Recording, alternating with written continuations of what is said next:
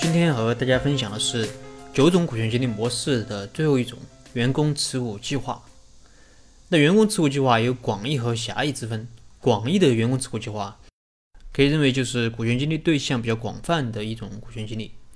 那一般就是设立一个持股平台，让员工在这个持股平台里面入股。那狭义的员工持股计划主要指的是 ESOP。那 ESOP 指的是员工他出资购买本公司的股份。但并不是直接持有，而是委托某个机构进行集中的管理。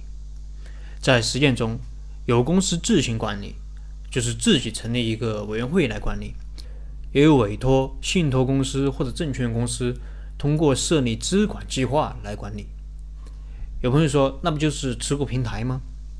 那传统的持股平台是公司或者有限合伙企业，员工持有平台的股份，然后通过平台去入股公司。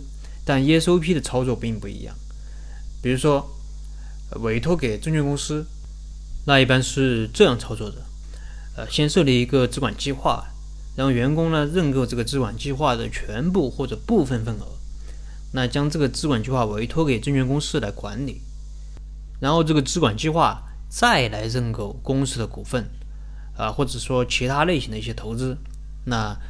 目的就是实现员工这个这个资产的保值增值。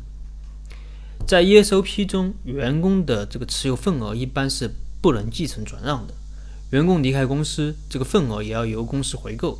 同时，员工也不能直接参加公司的股东大会，一般都是选派员工代表参加。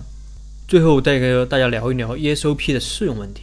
在实践中，中小的民企 ESOP 用的是很少的。反正我个人是从来没有见过，倒是一些国有企业啊，国有企业会用 ESOP，因为国企搞股权激励，他特别的在意这个公平性，所以你也不能说只给高管做，嗯，你还得给员工也做，你只给高管做是什么意思？那变相贪污吗？而且只给高管做，还容易造成这个管理层和员工之间的一个利益矛盾，所以可能就会用到 ESOP。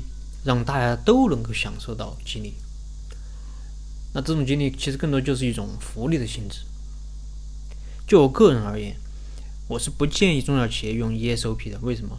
因为我觉得 ESOP 就像上面说的，它是一种带有福利性质的激励方式，比较适用于公司的这个薪酬体系是比较完善的，短中长期的激励都有，那人才的晋升机制也比较完善，福利机制也比较完善的情况下，可以考虑使用。